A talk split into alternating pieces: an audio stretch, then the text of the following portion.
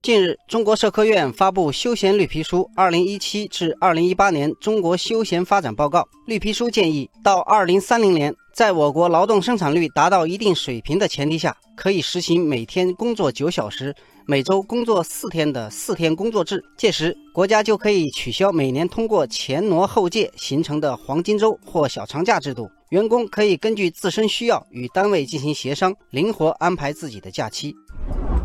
这条消息一出，就迅速登上了微博热搜，并引发网友们的热议。有的网友表示，希望这个设想能够尽快实行。网友小龙女说，建议从二零一九年开始实行。网友一块去旅行说，不要等那么久，我觉得下个星期就可以开始了。网友心急说，不如明天就开始执行。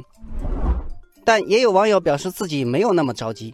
网友星空之光说，一周休息三天是不是有点太多了？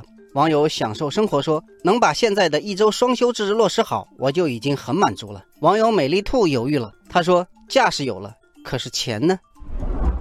中国人民大学休闲经济研究中心的调查数据发现，百分之七十五点二的工作人群可以享受一周双休，百分之十六点一的群体只能享受一周休息一天，其余百分之八点八的群体日常周休天数就更少。还有数据显示，除去工作和睡觉，二零一七年中国人每天平均休闲时间为二点二七小时。相比而言，美国、德国、英国等国家国民平均每天休闲时间大约为五个小时，是中国人的两倍。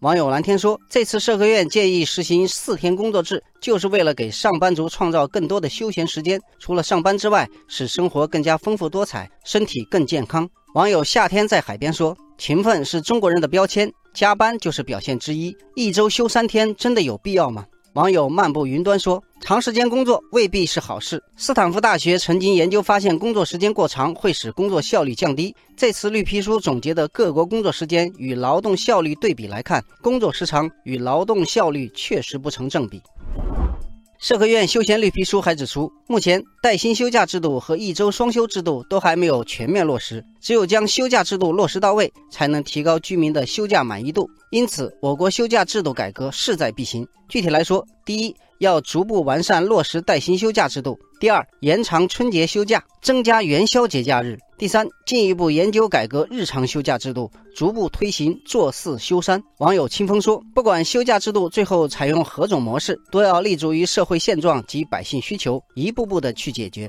这样才能让老百姓切实享受到福利。”